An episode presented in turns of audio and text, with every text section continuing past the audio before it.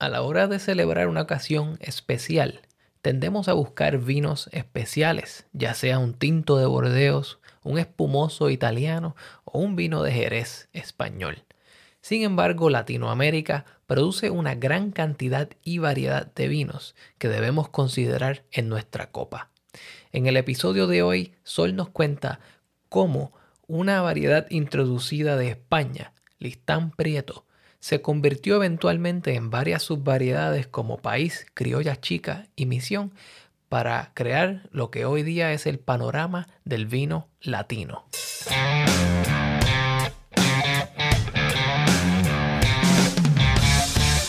Bienvenidos a The Food Engineer Podcast, un podcast dedicado a la exploración de alimentos y bebidas fermentadas.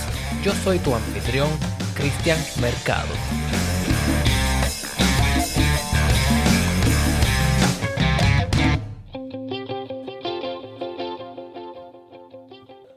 Bienvenidos a un nuevo episodio de The Food Engineer Podcast. Hoy tenemos de nuevo como invitada a Sol Feu Ramos. ¿Cómo estás, Sol? Todo bien, aquí muy emocionada por este tema que es muy cercano al corazón de, de los dos porque somos latinos. ¿Y cuál es el tema de hoy? El tema de hoy es el vino en Latinoamérica. Muy bien. Así que vamos a estar hablando Sol y yo en un formato un poquito más conversacional sobre el vino latino. Y cuando hablamos del vino latino nos referimos a toda la producción de vino que hay en Latinoamérica, América del Sur, América Central, etc.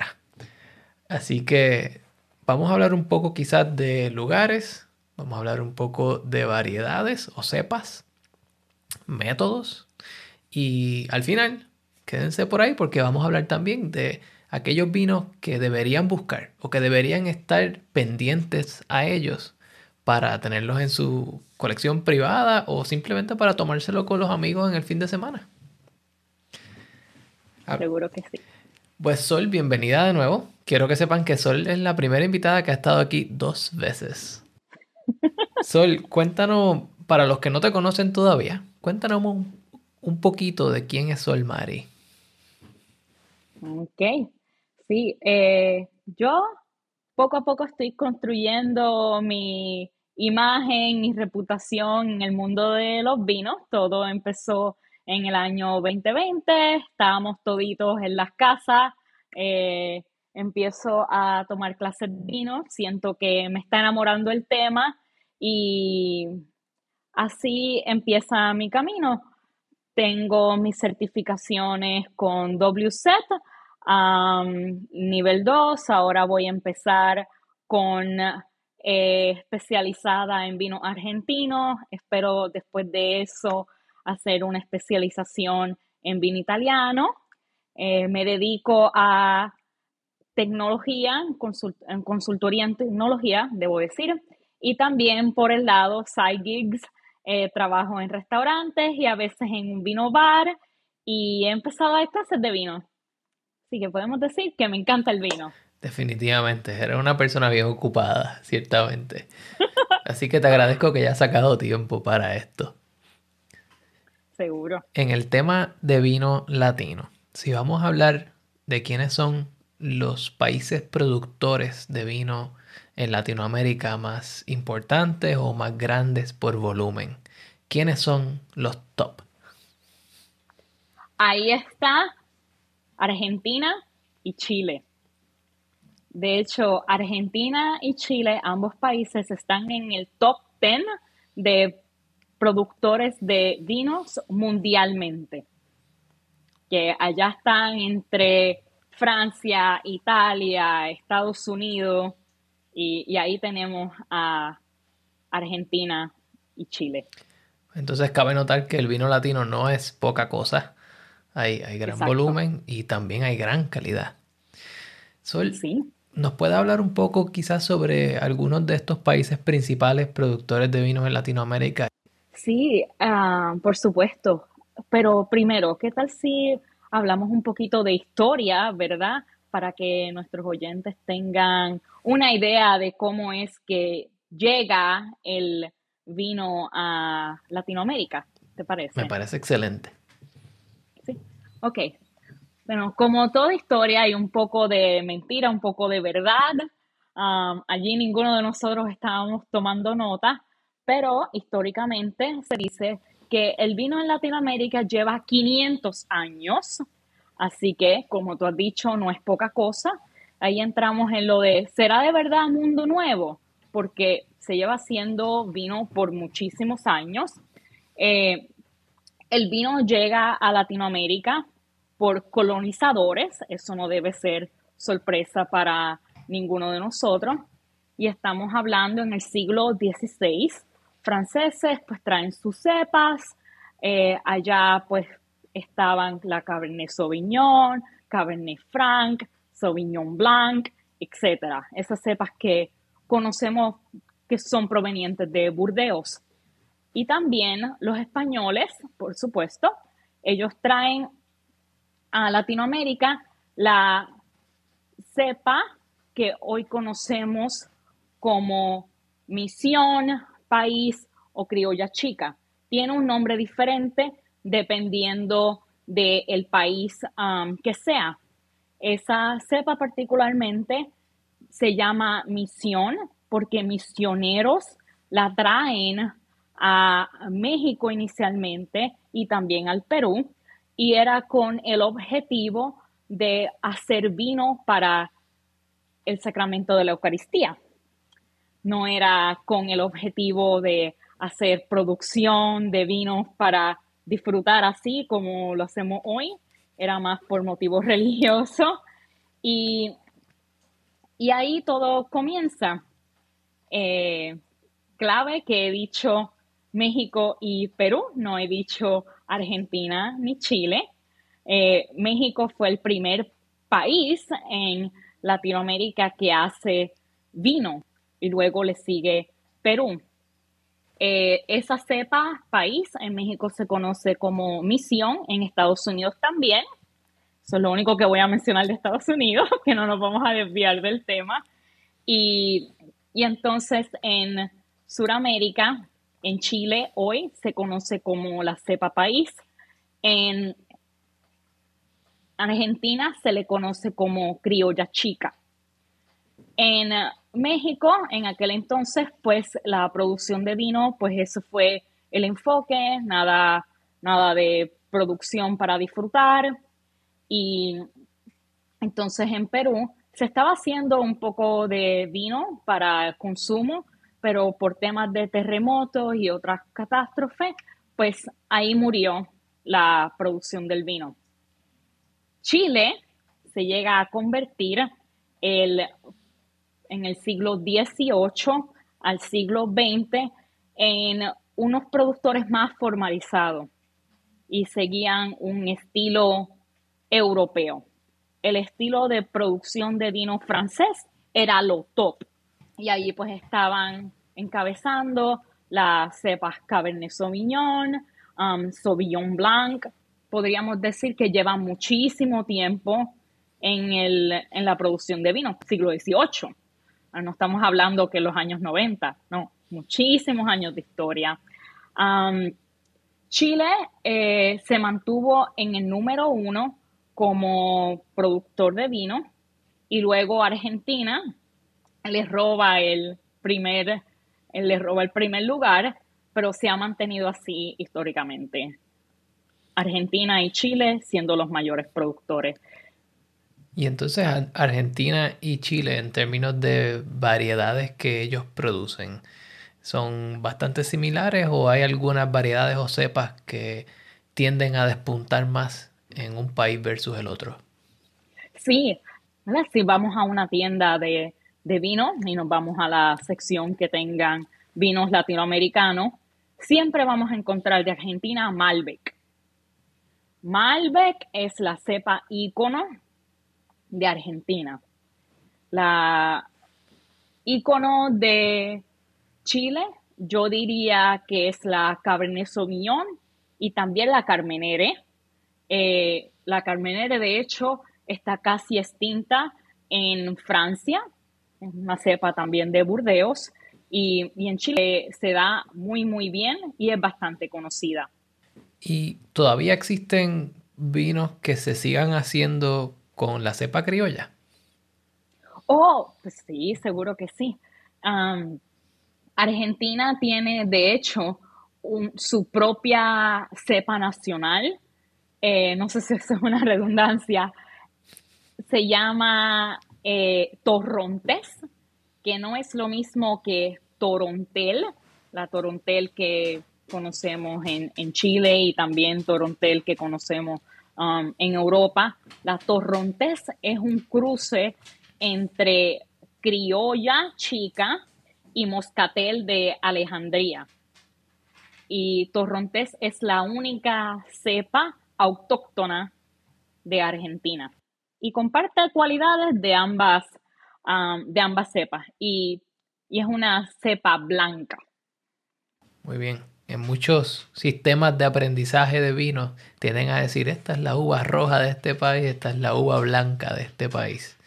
Eh, Torrontés siendo entonces argentino y blanco, podríamos decir que entonces la roja es Malbec y la blanca es Torrontés. Definitivamente, sí. De hecho, Argentina tiene el Día Nacional del Malbec. no sé por qué no me sorprende. siendo el Malbec uno de mis vinos favoritos, eh, a mí me encanta parearlo con carnes y no creo que sea una novedad para nadie. Pero ¿cuáles son quizás algunos de los, de los maridajes que tú prefieres con Torrontés y con Malbec? Mm. Bueno, Malbec, yo empecé a tomar Malbec de muy chica. En Puerto Rico, para nuestros oyentes, la edad es 18 años. Podemos tomar desde bien jovencito allá con mi familia, eh, pues disfrutaban Cabernet Sauvignon, no me preguntes por qué, que es un, vino demasiado pesado para el calor que hace en Puerto Rico. y también eh, la Malbec. En Puerto Rico se encuentra mucho vino español y mucho vino argentino.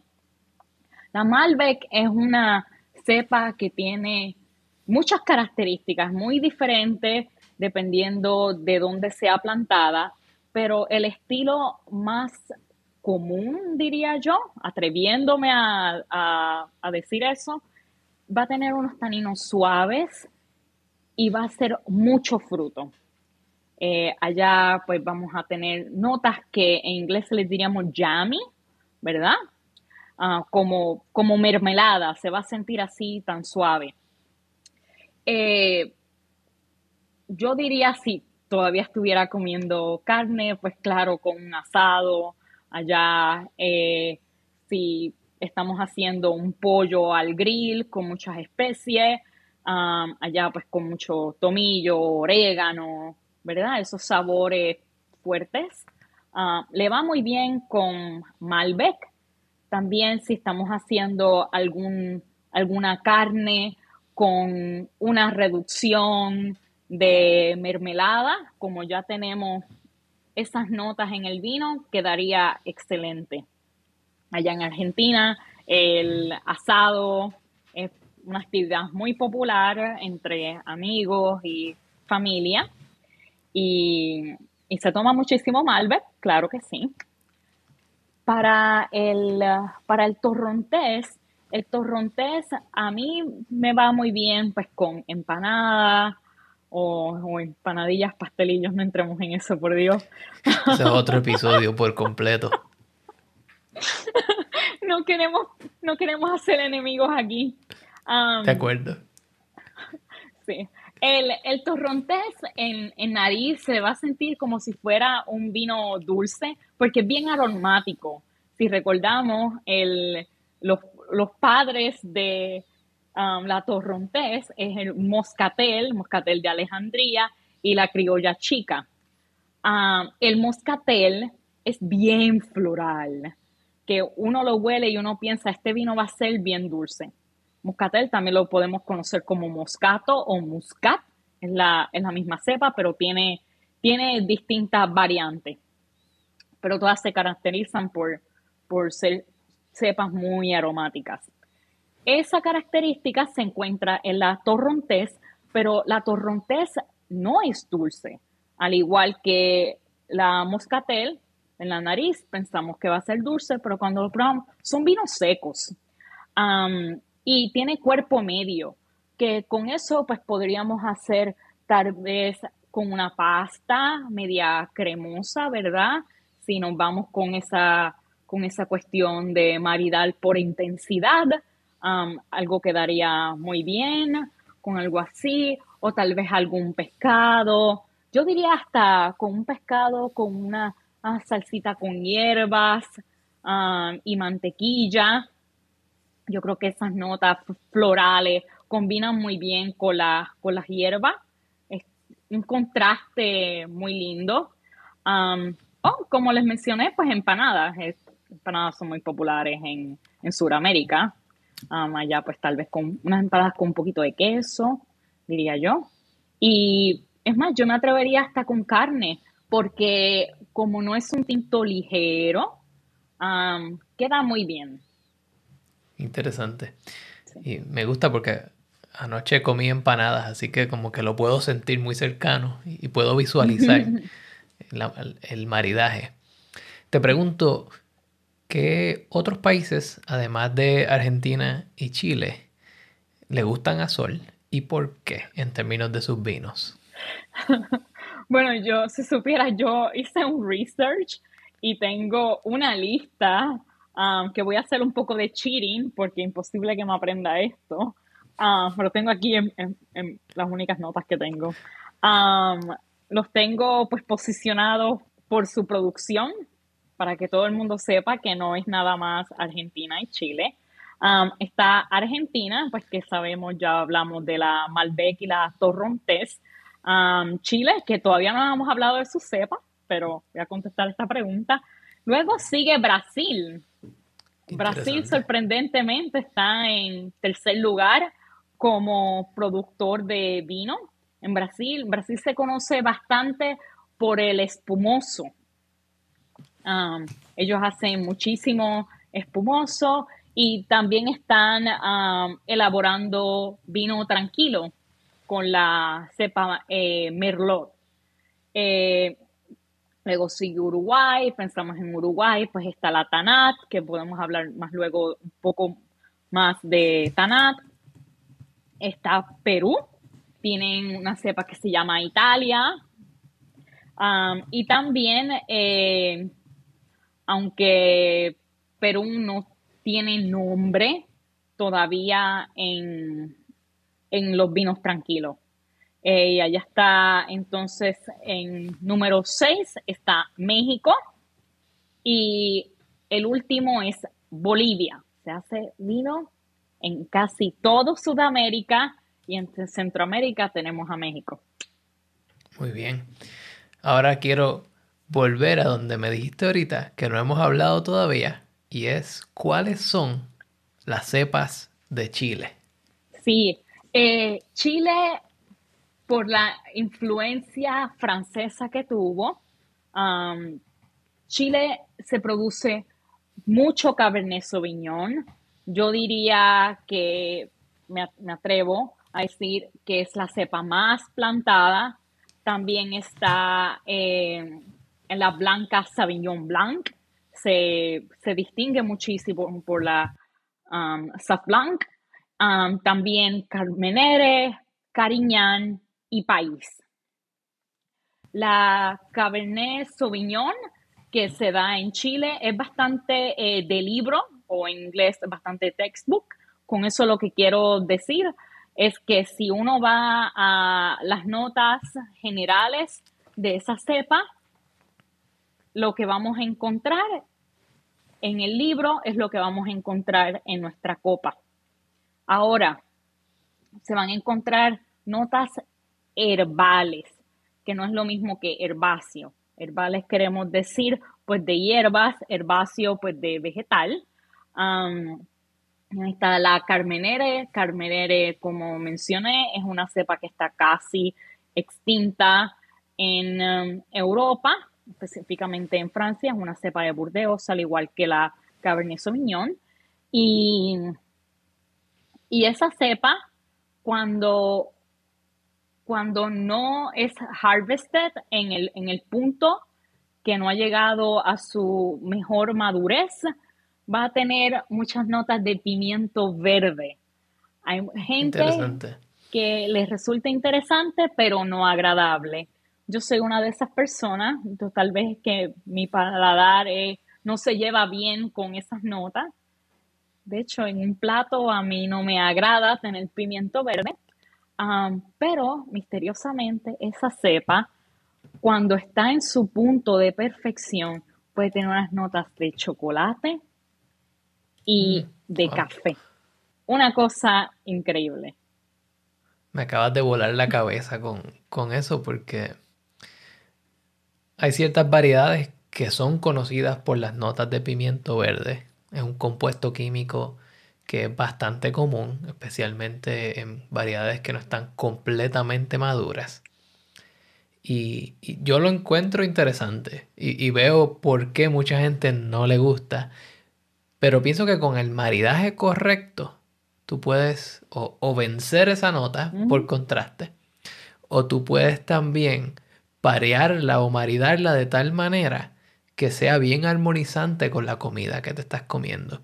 Si tienes un tipo de salchicha que no es muy fuerte o un ave que no es muy fuerte con vegetales salteados, ya sea cebollas y pimientos juntos, eh, crea como un puente de sabor entre el vino y la comida y se convierte en una experiencia bien mágica porque la transición entre uno y el otro es mínima.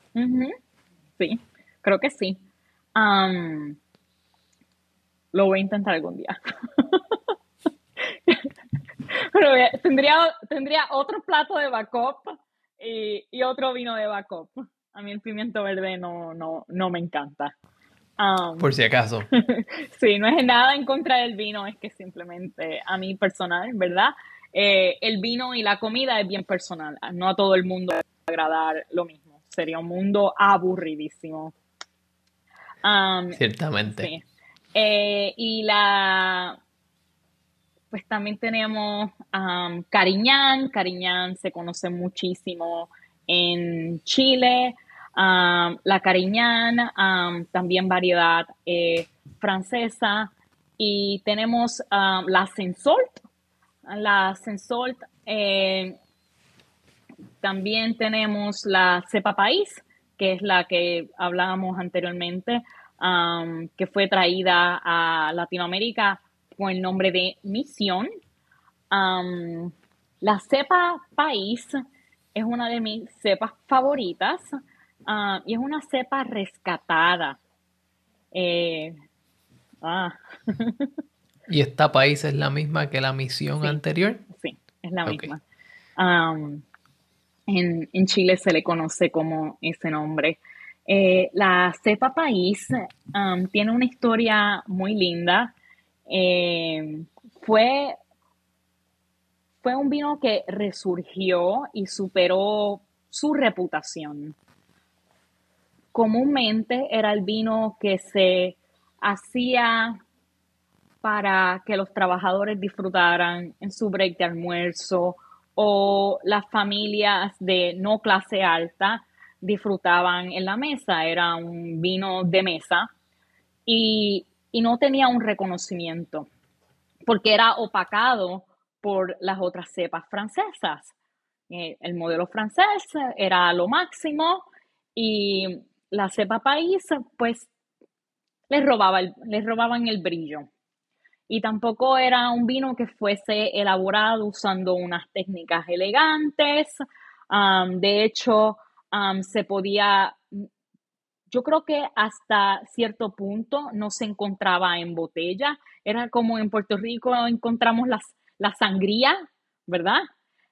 que pues el barrio, tú puedes ir y alguien hace sangría y la cepa país, pues se afectó su reputación, pero no fue hasta los años 2000, no tengo exactamente la, la fecha, eh, el año como tal, pero se unieron viñateros um, de el Bio Bio, Itata, esas áreas quedan en el sur de Chile, um, y se unieron en un esfuerzo para rescatar esa cepa y darle brillo otra vez. Los vinos que la cepa país son, son vinos que son bien fáciles de tomar, generalmente ligeros, no tienden a ser vinos de guarda, son vinos que, ¿verdad? Son las 5 de la tarde, hemos terminado de trabajar, podemos servirnos unas copitas. Es como el estilo Boujoulé, diría yo, ¿verdad? Que son vinos bien apacibles. Las notas que vamos a encontrar pues son de frutos rojos y a veces tienen que ser como un poquito fizzy, um, lo cual lo hace um, divertido. Pero también hay estilos más elegantes que van a tener un poco más de cuerpo, van a tener más complejidad. De hecho, uno de mis winemakers de Chile favoritos, um, que él, ahora mismo estoy, les voy a enseñar una botella. Um, Por favor, para los que lo están viendo en YouTube, ¿qué estamos viendo? Um, pues este es el vino que estoy disfrutando hoy. Es un Sensolta de a los viñateros bravos y es de Leo Erazo. Leo Erazo es un gran nombre en el vino moderno de Chile y eh, están en Itata, que de hecho recientemente, a principios de mes de febrero um, de este año, fueron afectados grandemente por, un, por unos fuegos. Muchísimos piñateros perdieron sus cosechas, algunos de ellos también sus casas.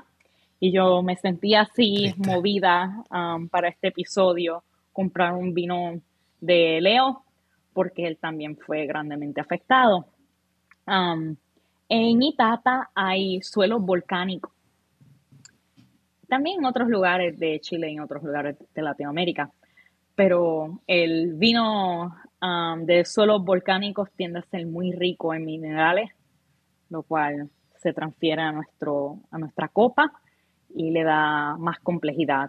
Que no todo el país va a ser así facilito de tomar, hay unos que, que hay que tomarle el gustito. Está interesante que traes eso a colación porque Latinoamérica es gigante y hay altitudes o alturas distintas, terrenos distintos, hay clima eh, de costa, pero también hay clima de continente, tal cual lo hay en Estados Unidos y en Europa.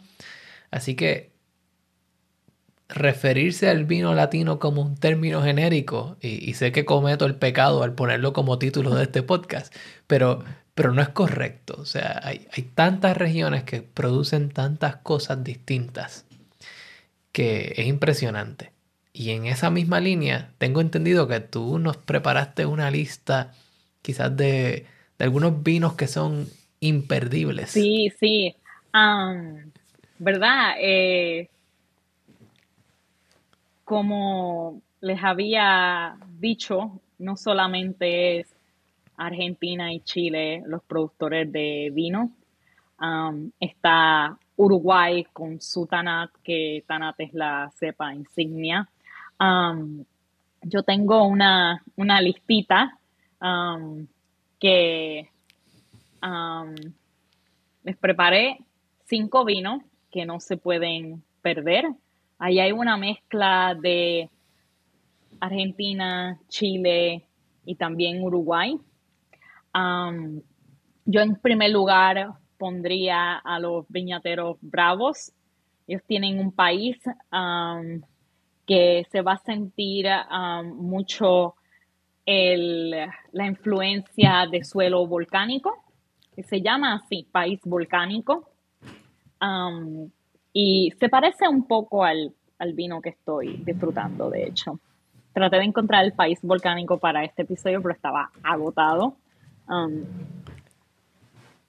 y me tuve que conformar, entre comillas, con que también está buenísimo.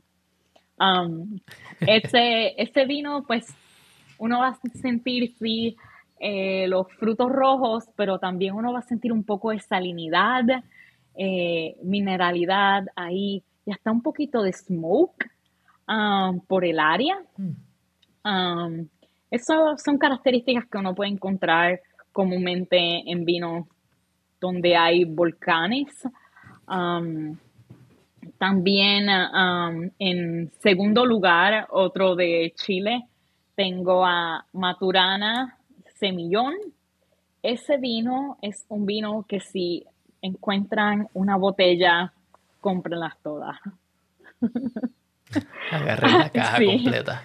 Um, Chile, curiosamente, um, ellos eh, llevaban haciendo vino naranjo antes de que el vino naranjo fuera cool. Y para los que no saben qué es naranjo, ¿nos puedes dar una pequeña explicación? Ah, vino naranjo no es hecho de naranja, o en Puerto Rico no es hecho de China. Eh, el vino naranjo, que lo desarrollan como si fuera un vino tinto. Para hacer vino blanco y vino tinto hay muchas diferencias, pero la diferencia mayor es que además de que para vino tinto necesitas uvas tintas o, uvas rojas sí o sí, y para blanco el blanco se puede hacer con um, uva blanca o también se puede hacer con uvas tintas eh, sin las pieles. Um, pero en el vino tinto, las pieles de la uva están presentes en el proceso de fermentación.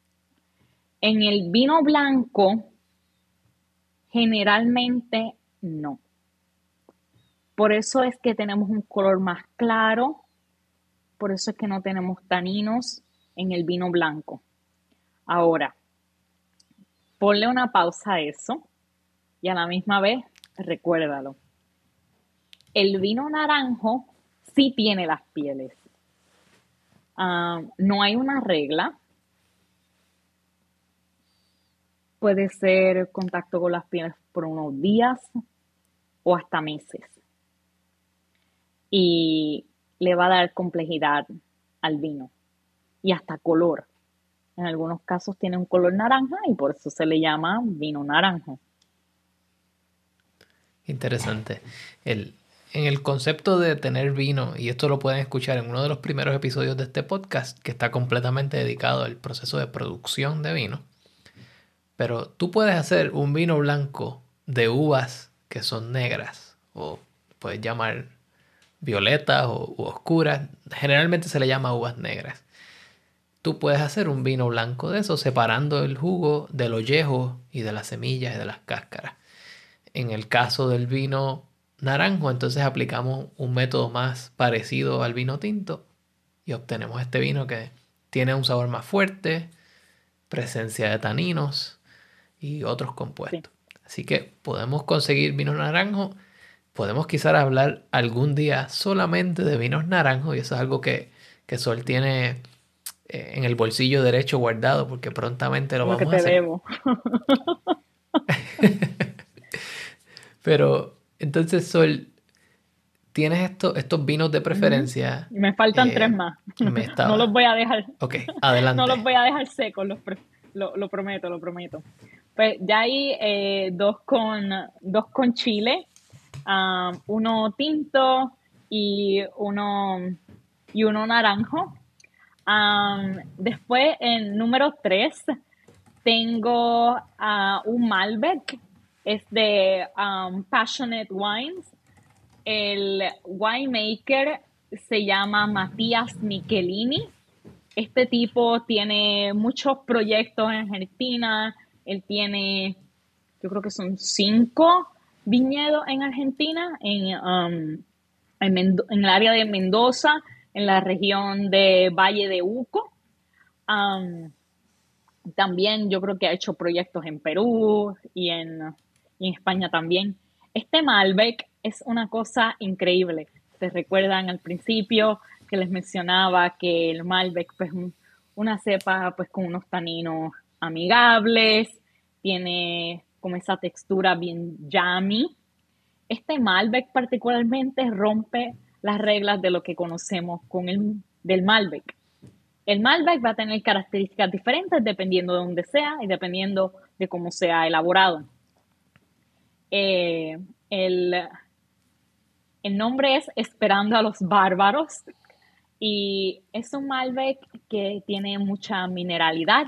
El terreno en Valle de Uco tiene, es un terreno cálcico, um, pisa, está presente en el terreno y eso afecta a la textura que tenemos del vino. Este Malbec te, uno siente la textura en la lengua, como esa textura de aspereza, que no lo confundamos con taninos. Tiene mucha acidez porque es un área que tiene mucha altura y cuando hay mucha altura, sí ayuda a la madurez, pero también se conserva la acidez. Um, el Malbec normalmente no tiene mucha acidez, es de una acidez media alta y tiene mineralidad. Es una cosa increíble. Por eso lo tengo en la lista, no se lo pueden perder. Ahora les digo que tienen que ir con la mente abierta. Esperando a los bárbaros. sí, esperando a los bárbaros. Se lo tengo aquí en la lista yo apuntado personalmente porque lo voy a buscar, esperando a los bárbaros.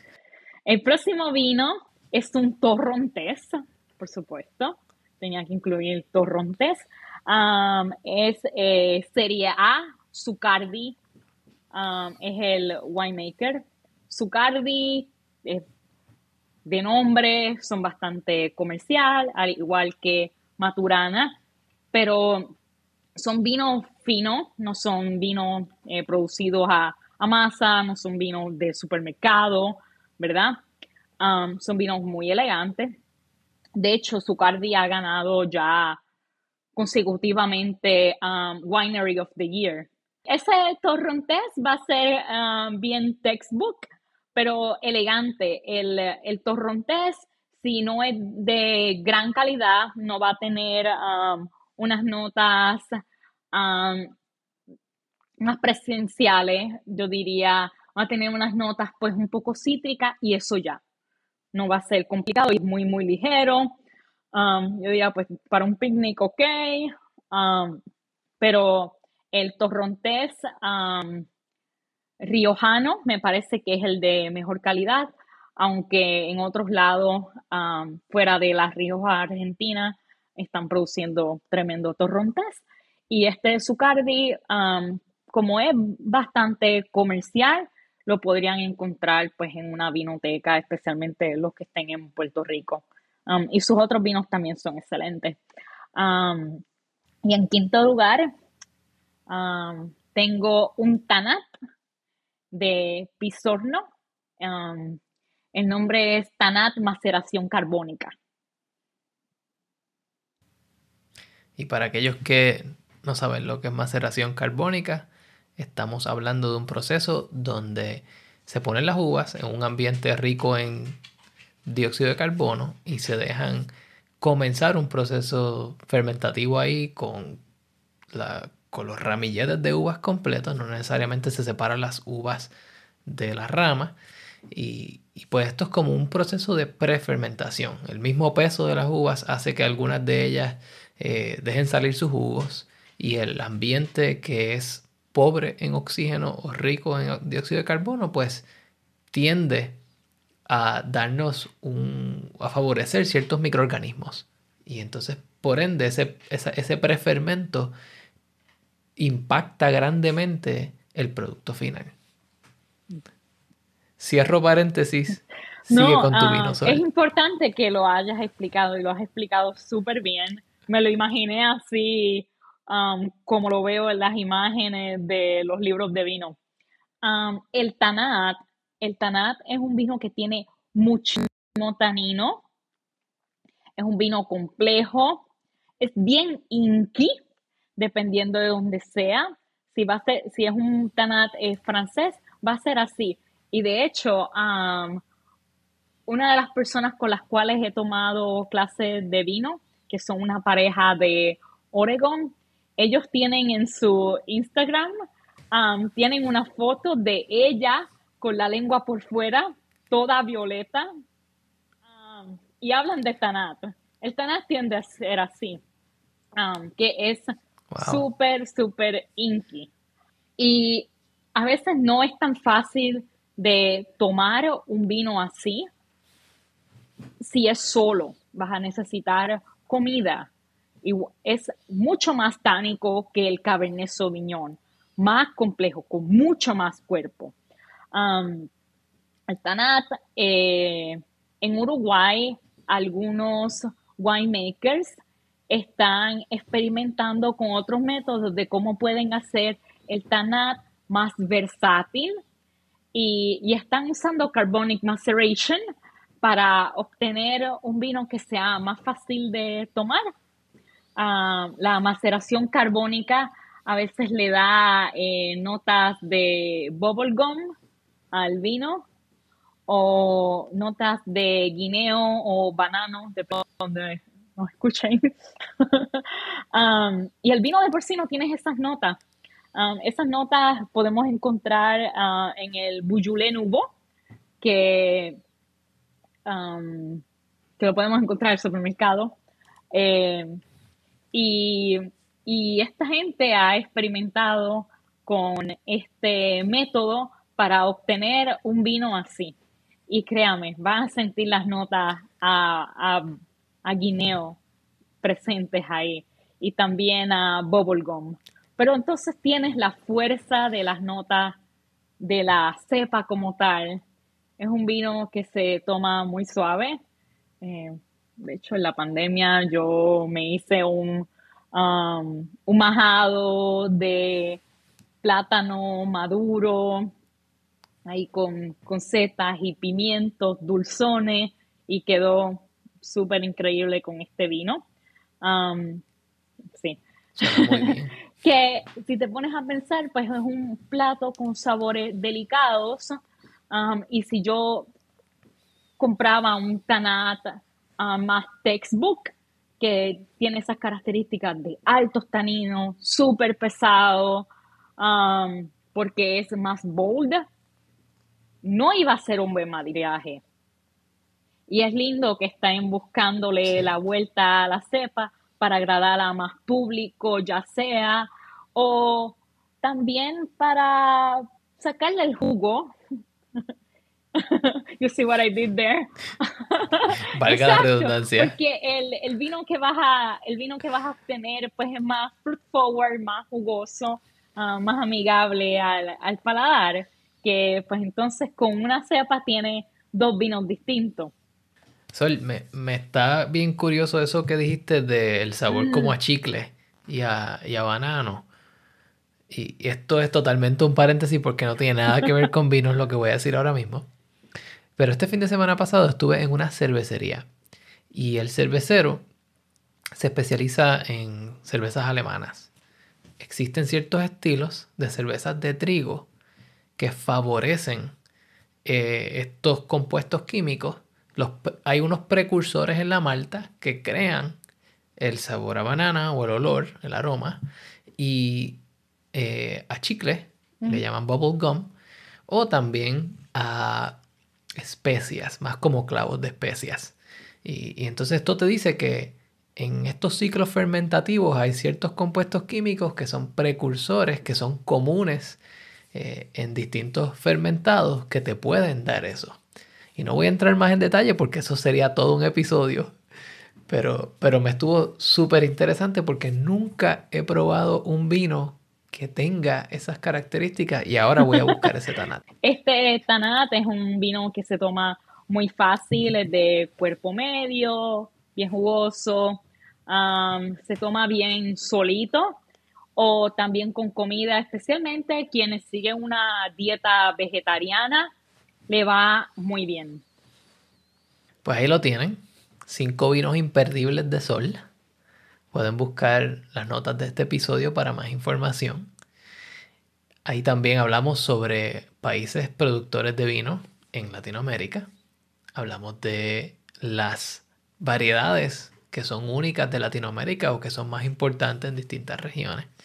Y creo que es un tema que debemos explorar más. Yo sé que hay más, así que los que están escuchando esto, porque yo sé que hay gente de Argentina que escucha este podcast, si hay algo que ustedes creen que debe ser cubierto en este tema, adelante. Y no solo de Argentina, de donde sea. Si hay variedades, si hay métodos específicos, si hay regiones únicas, contáctenos y podemos hablar más de esto. Sol, te quiero dar las gracias por sacar de, tu tiempo y, por venir aquí por segunda vez y hablarnos y educarnos sobre los vinos, porque la cantidad de tiempo y esfuerzo que tú has dedicado para aprender esto, yo creo que, que amerita tenerte aquí como una invitada y, aprender de ti. Um, y me acaba de venir a la mente, aquí les tengo el bonus track, uh, dos vinos más. He tomado mucho vino de Latinoamérica. Eh, voy a sacar más He tomado mucho vino de Latinoamérica y, siento que tomando más vino um, que sea cercano a nuestro corazón, podemos hablarle con más sinceridad a la gente y acercarlos más, porque muchas veces ocurre, especialmente cuando trabajo en un vino bar, por ejemplo, que la gente por default va y busca vinos de Europa y no les da la oportunidad a los vinos de Latinoamérica. Y si les dan oportunidad, pues ok, sí, conocen Argentina, conocen a Chile, Uruguay por su tanat, pero está México, por ejemplo. Hay un productor eh, que es de, descendencia italiana, eh, se llama Casa Magoni ellos tienen un Nebbiolo. Eh, Nebbiolo es una cepa italiana. México es muy único. Ah, en, un resumen bien cortito, México es el único lugar que hay un melting pot. Ah, ¿Cómo se diría eso en español? Un lugar cosmopolita. Exacto. Hay cepas de España, Francia e Italia y hacen blend entre sí. Interesante. Puedes encontrar un Chardonnay y Nebbiolo como blend. Y México es tan grande y tan complejo y tan único que yo creo que México merece su propio episodio. Podríamos hablar de muchas cosas de México. Uh, research. Um, pero como um, single varietal, um, ellos tienen el Nebbiolo. El Nebbiolo no lo tienden a mezclar. El Nebbiolo de México, pruébelo. Es increíble. Va a tener notas de chocolate que no van a encontrar en el Nebbiolo, que es la cepa para el Barolo, Barbaresco, etc. Um, también va a tener frutos negros. El Nebbiolo en Italia, en, Piemonte, um, va a tener frutos rojos es totalmente distintas las notas, pero también tiene esas notas de rosa que caracterizan al Nebbiolo. Y entonces también tenemos a, Bolivia. El productor es 1750 um, y en Bolivia hay mucha altitud. Los vinos más altos vas a encontrar en Bolivia. No sé a cuántos metros de, del, mar, no me lo aprendí, se los debo, pero tiene unos vinos súper poderosos, con unos sabores bien potentes. Ellos hacen un sirá que está increíble. Es como un punch en la cara, créeme. Eh, tienes que estar preparado. Es súper increíble. la altitud pues, significa que sí se va a conservar esa ah, acidez, pero también la fruta, como está más cerca del sol, madura muy bien. y también hacen un tanat, porque no solamente Uruguay es quien hace tanat. Wow.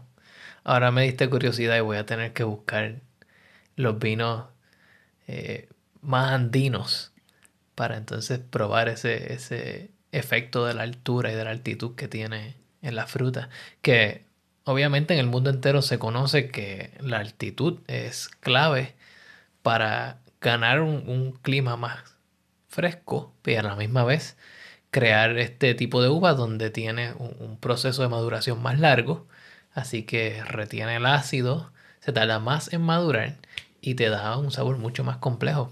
Y por eso tenemos vinos de altura en la mayor parte del mundo y son excelentes. Y esto le me acabo de dar cuenta que hemos hecho bien boricua, ¿verdad? Que nos despedimos para despedirnos otra vez. Esto es como una reunión en la sala de la casa. Pero sí, no me podía ir sin hablar de, de, esos dos vinos. Tenía que incluir um, de, de otros países. Así que ya tienen siete vinos que no se pueden perder. Muchísimas gracias, Sol. Así que ya saben, pueden seguir a The Food Engineer Podcast en todas las plataformas como The Food Engineer Podcast. Este episodio va a estar también en YouTube, así que si lo quieren ver, si quieren ver a Sol y a mí en la comodidad de nuestros hogares, también nos pueden ver. Y Sol, si te quieren conseguir, ¿cómo te ah, me pueden conseguir um, por Instagram. El handle es Sol um, raya abajo um, Febus. Es mi nombre y pues con el guion abajo entre medio o van allá al Instagram de Cristian y, me buscan. Muy bien. Así que gracias Sol por sacarle tu tiempo. Gracias a ustedes por escuchar este podcast. Si tienen dudas, preguntas o si quieren hacer recomendaciones de episodios, me pueden contactar a thefoodengineerpodcast.gmail.com o pueden ir a mi página, thefoodengineerpodcast.com. Súper fácil. Van ahí y hay una sección donde se pueden contactar conmigo y me envían cualquier pregunta, duda o sugerencia. Así que hasta la próxima.